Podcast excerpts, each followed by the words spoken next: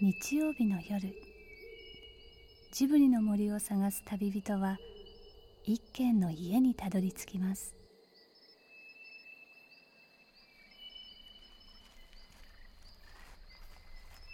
ジブリの森のラジオの川のほとりそこに立つレンガの家はスタジオジブリ鈴木敏夫さんの隠れ家です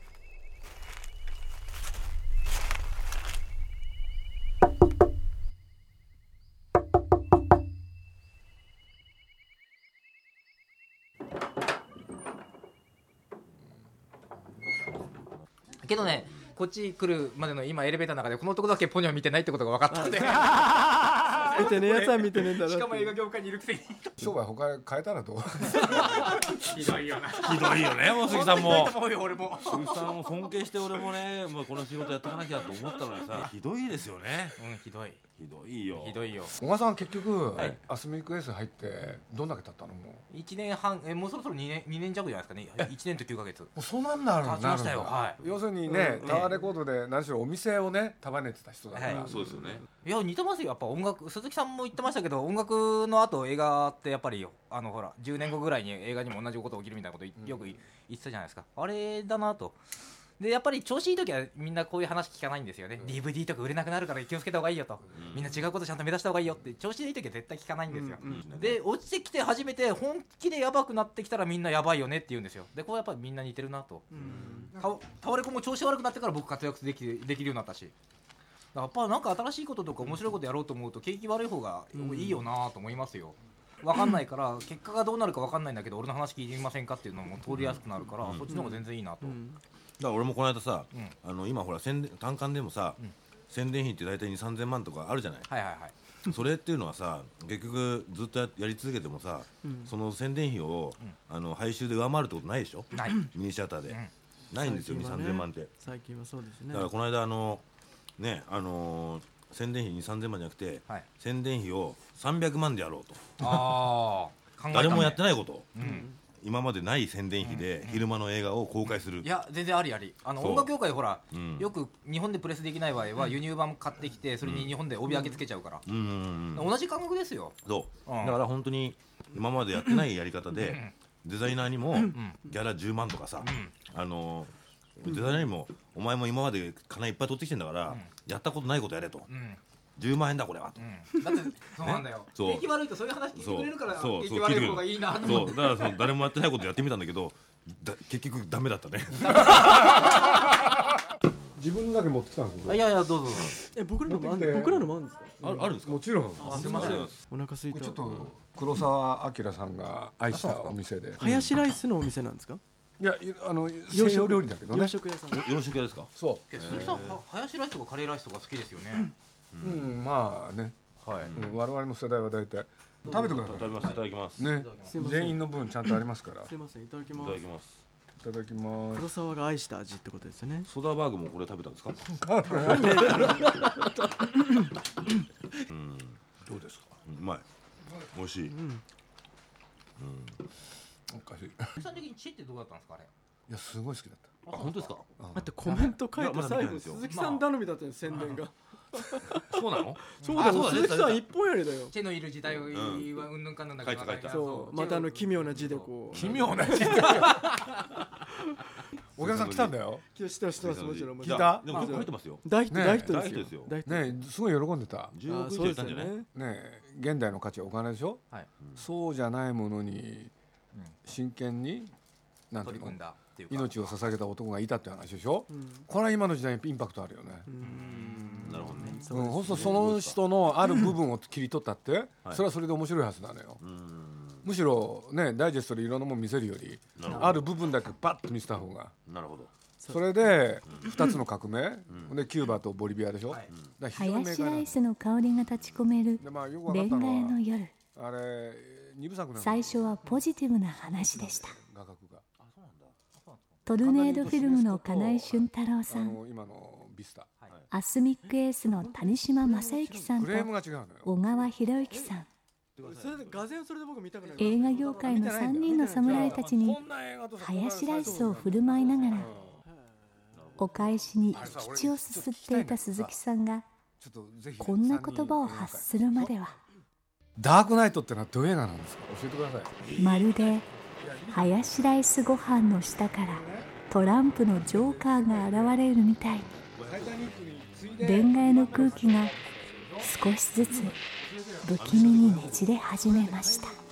ダークナイトってのはどういう映画なんですか教えてくださいええ見てないですか鈴木さんいや見たのよこれは説明できないなこれでねあーなんてだって世界でなんていうの500億タイタニックに次いで2番目の観客を集めた映画でしょそうです全世界で教えてよアメリカで500億だよはねいこれはね解明できない映画ですはいすべてにおいて解明してよそんなことなんで解明できないのああ僕去年のだってあ永遠と考えても答え出ないですもんえ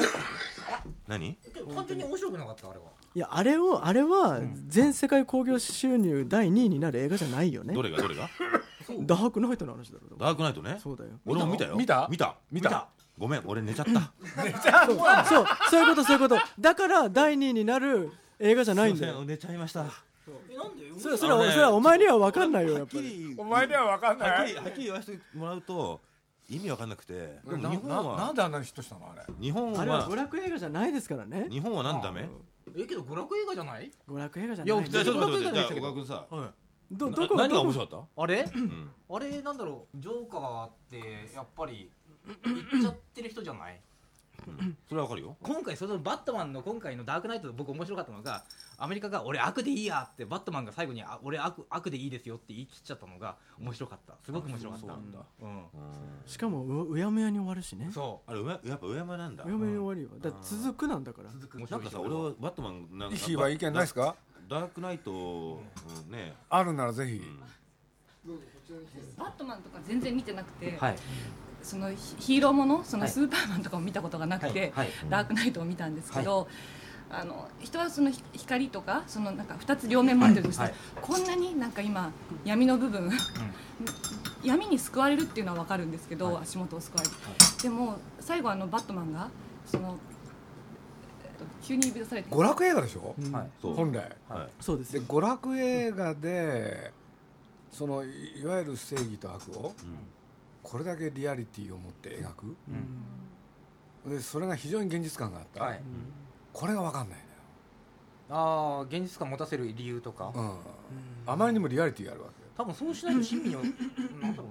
けいやだからうんいわゆるアメリカンヒーローでしょはいアメリカンコミックでしょそうですね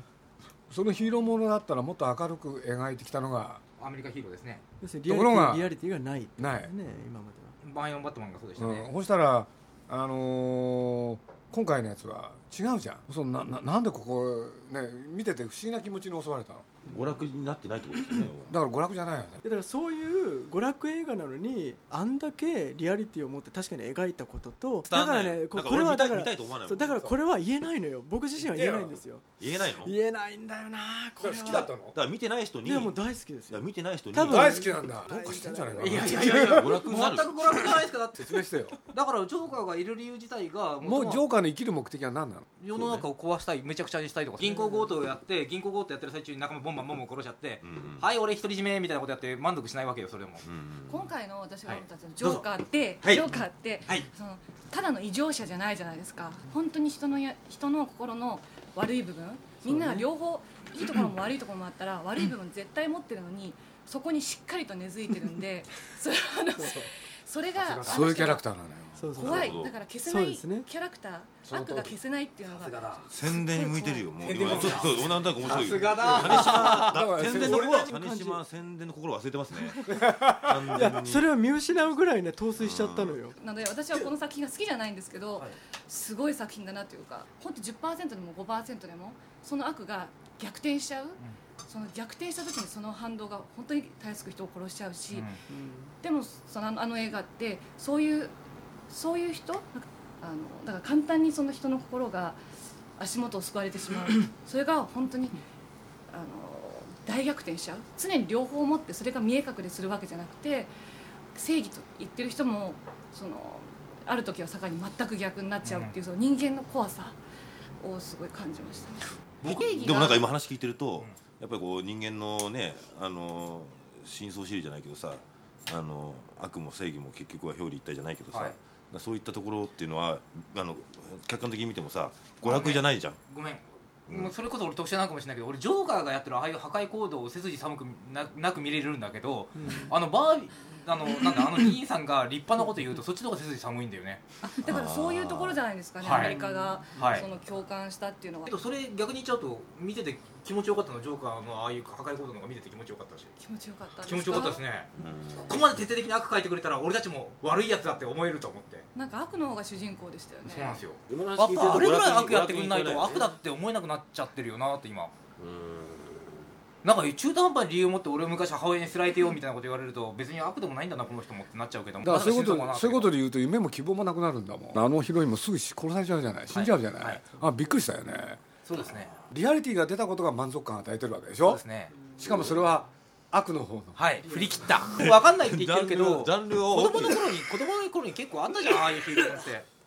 デビルデビルマンしかりデビルマンなスカイダーしかりデビルマンやっぱりスカみイんダーな、うん、リアリテこうィなんかあ影を背負ってるね、そうん、うでバットマンっスカてイダーはそうんな感じじゃないスカイダーとアメリカのハカイダヒーーローの中で唯一影背負ってくれてるじゃないそうだねだから僕結構好きなんですよ破壊だが好きだった俺もうん、そう、うんまさにそれですよジョーカーにスカッとするっていうのは破壊だ見てて破壊だそこかそこだよ怖いちょっと意味分かってきた例えばこの間の「スーパーマン・リターンズ」ってあったじゃないはいそうあれなんかもびっくりしたんですよすみません見てないです見ましたそうこれね結構感動巨変だったんですよ感動作でしたね俺ね俺びっくりしたわけはいはいスーパーマンでここまで恋愛ものを真面目にやるかっておーで面白いと同時に違和感感じるわけなるほどあまりにもリアリティやったから、うんそしてダークナイトでしょはいとどめですねそうとどめなんですよとどめに僕は感動しましたからそうするはと、い、わゆるなんつったらいいかなヒーローもの、うんなんていうのは人間の歴史でいうとねそんな古い歴史じゃないんですよはい新しい歴史でしょそうですね大体戦争が終わってからなんですよまあまあそうですねいわゆる子供のヒーローなんて誕生したのは、俺ね最初の頃は悪だ正義だって単純の二元論、ところがそれだけじゃうまくいかなくなって正義の中にもね、えーいい部分と悪い部分がある悪の中にも悪いとはいえいい部分もある、っていうのをねだんだんだんだん描くようになってきたんですよ内面でこれはね実はね日本もアメリカも同じことやってきたんですよそれでちょっとあれだったんですけどねさっきの話はこれで行き着く先がダークナイトに来たんですよ内面要する内面にですね本当だったら現実を舞台に、ね、ヒーローものじゃなくて他の要素で作ればいいものをヒーローもので作ってる複雑さなんですよなるほど置き換えちゃったわけですねそヒーローものにある種のいびつな映画なんですよねそうやっぱりねあういびつなのダークナイトはよね確かにねあれを別にバットマンじゃなくやられたんだったら真剣に見ますよこちらって、うんでもバットマンでしょあれけどバットマンだからこそ悪まあバットマンが倒す相手っていうのがだからあの吹っ切れさ加減は本当にアメリカだなと思ってうんあの正義が過剰だバットマンじゃないですけど正義が過剰だから悪も正義悪として過剰になっちゃうっていうのは理屈としてよく分かりましたけどねアメリカがやってる正義ってまあよく言われますけ どあのなんでしょうよその国まで出向いてってやれドンパチやって俺たちの正義貫くだってことやってればああれぐらい強烈な悪が出てきてもおかしくないなみたいあななたの感覚とこっち全員合わないと思うねそう言われたかだけど面白かったんだもんあなた一人だけなんかあの振り切ってるんで振り切ってますあよのついていけないんだよねやっぱりね、うん全然感覚合わないんでやっぱりね簡単に言うとね、はいうんやっぱりアメリカはね5%の人がほとんどの富を占めるっていうう、んそうするとそういう国で何が起きてるかでしょだからあそこで伝わってくる感覚って何ですうん感覚、うん感覚ねそうするとね映画の中に出してるある感覚がヒットしたんでしょああそれで今の面白かった今の世間とアそうメリカの世間とその映画の中身がハマったんだよねだからやっぱり空気感ですね日本であまりヒットしなかったっていうのはね、うんはいはいタイトルの問題でもうん宣伝の問題でもないと思って僕は思ったの、空気感要するにアメリカよりもまだ日本の方が幸せ、うんそれがあれがヒットしなかったあ原因俺じゃだあと不幸不幸なのなるほどね要するにそういうことで5%の国そうか5%いややっぱりねアメリカ小川の人さんはたちね売れないレコードをどうやって売るかで、もう本当大変な現場を歩いてきた人だから深刻なのえだからアメリだカから人その感覚がどこで培われるかなのよーはいヒットしなかったってこと自体が分かんないし自分たちの日常の中でそれ培われるんだもん俺俺何よ世の中あれなんか今の時代 象徴してる普通っていうよりね僕ねやっぱり今のねレコードのお店の業界の人たちはね大変だったと思うんですよ普通以上にうで真っ先にそのなんていうのかな不況の波が押し寄せたところだから、そうそういうところからその金井俊太郎とか谷島とかはねもうとっくにいなくなってたのよだって本当だってそんなのに給料払う余裕ないもんそうねそういうですねでそうなってた必要ない時とやっぱり映画界もねつまんなくなるんだよと思いますよでそうなってくるとあのかねダークナイトの感覚に近づいてくるわけ多分なんでバットマンがあんなに僕気持ちよかったのってちょっと今考えてたんですけど、やっぱり世の中が今過剰にいいこといいことやろうとするじゃないですか外でタバコ吸っちゃいけませんとか、あのコピー取るときは裏紙使いなさいとか、俺からするとあんななんかどうでもいいようなことを押し付けられるとやっぱりそこで反対側にのものがやっぱり見たくなったのかなって一瞬思ったんですよねやっぱね過剰に正義が世の中はびこりすぎですよ今っていうかいいことだけをみんなやろうとするじゃないですか過剰ないいことばっかし言うなお前らっていうのあるんですよね要するにそういうことに対してストレスを感じるってことすねごだくスかトレス感じますねらそのストレスがああいうものを見た時に解消されたんだ解消されるんですよ毎日会社は定時に来なくちゃいけないとかも全まあまあそれはしょうがないにしてもともかく過剰なんですよあなたの感覚とこっち全員合わないと思うね少し歪んでん歪んでまあ ちょっと歪んでますなねそう小川さん歪んでるよね、歪んでますよを出しちゃったねついにだっていいこととかっていいことを過信ししすぎっていうのを誰かがこの間言っててなんとなくすごくうなずいたんですけどいいことってそんなにねあのなんでしょう正しいこととかってそんなに自分にとって本当にいいかとか世の中にとっていいかって言ったらちょっと違うような気もするからね、だけど、なんていうのついこの間までついこの間までってもだいぶだったんだけどね、日本は景気が良かったわけじゃないはいほんで悪くなったでしょ、はいほんでそれはまあいろんな条件が整ったからそうなったわけででもどっちが良かったの景気がいい時と悪い時とやっぱりみんなが上向いてなんか人の話聞かないような時代は嫌だなそとの時は嫌だったんだ嫌ですね違和感すごくありましたもんなんか嘘だっていうなるほどねダメですねだって4月1日から JR みんなねハイドラテックでしょあそうなんだうんどのどこどこの場所もうなくなりますあのなんかはいあれも全部撤去なんでここまで撤去しなくちゃいけないのか僕には全然理由わかんない、そうだねそれ過剰でしょどうかいだって、まあそうだうねんなんでああいう過剰なことやるんだろうと思ってそしたらもう人をバンバン殺して銀行強盗もやってはいじゃあ次行きましょうってジョーカーが出てきてもおかしくねえなと思いますよねあー過剰なもんには過剰なもんが出てきちゃうのはしょうがないのかなと思いますよねジョーカーの破壊衝動ってなんかだからそういう破壊衝動なんだのような気もしますねなんかもうともかくこの綺麗な社会一回壊さないとみたいなポジティはいブポジティポジティブなような気がします。なるほどねうんうんあれなんだねやっぱり小川さんはでもストレスを感じる感受性が強いんだねはい。すごいよねそこまで俺感じないわでもだって円形脱毛もやってますし、えー、なんだろうな円形脱毛をやってヘルニアもやって、えー、海洋3回やってますで しょ割といい加減に生きてるすごいね谷島さんから無理なんだ言われ分かったっつってやったりとかねえ面白いのはやっぱりけどさっきの鈴木さんの話じゃないですけどやっぱりやってて面白いのは結構ですね無理なんだよ言ってくるんですよこんなの普通の常識で考えたらあんた無理でしょっていうことを言ってくるんで面白いからウケるんですよねでねこういう無理なんだよ言う人間って確かに今音楽業界にいなくなった 絶対にーなるほどねだってあの規模の映画にこんなもんついてこいっていうのかあんたはっていうしかもこのギャラかよみたいな恋愛の近くにあるコンビニではダークナイトはすでに売り切れツタヤに行くとセルのダークナイトの棚にはもう最後の1枚しか残っていませんでしたでやっぱそういうのを分かったって言って受けてるのが面白いですよねなるほどねバカなことがなくなってるってことだそうよなんねですよ小川さんさっきから破壊破壊衝動とおっしゃるじゃないですか。まあ破壊の逆として建設的はい建設としたら、例えば人間関係とかもそうですけど、なんかそのは破壊の今例えば実際にストレスを感じてて破壊の方が強いんですよね。その、はい例えばこうなんていうのかな。一逆には一からだって作ってったり建設的なこともあるじゃないですか、はいでも今のわかんないですけどき気分的になんかこ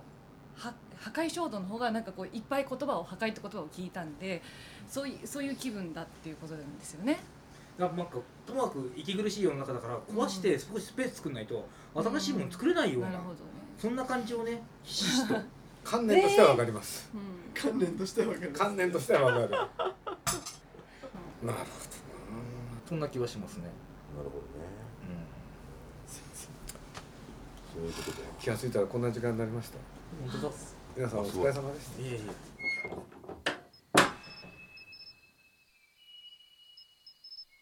鈴木敏夫のジブリ汗まみれ今夜の視線はスタジオジブリ鈴木敏夫伊平陽子株式会社トルネードフィルム金井俊太郎さんアスミックエース谷島正幸さんと小川博之さんでした実はさっき鈴木さんからメールが届きましたこの説明しがたい映画「ダークナイト」に対する鈴木さんの見解です番組のサイトにアップさせていただきましたぜひ www.tfm.co.jp スラッシュ汗まみれにアクセスしてくださいついでにトルネードの金井さんのもあります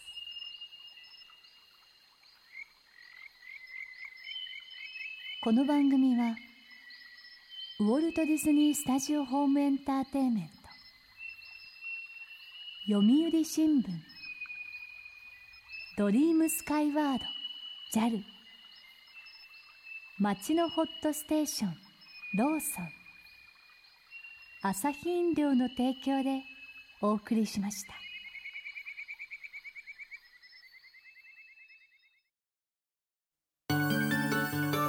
いつも東京 FM のポッドキャストプログラムを聞いていただきありがとうございます。東京 FM では現在、ポッドキャストに関するリスナーアンケートを実施しています。リスナーアンケート特設サイトのアドレスは www.tfm.co.jp スラッシュ p www.tfm.co.jp スラッシュ p です。抽選で好きな音楽を3曲分無料でダウンロードできる iTunes カードをプレゼントいたしますぜひアクセスしてみてください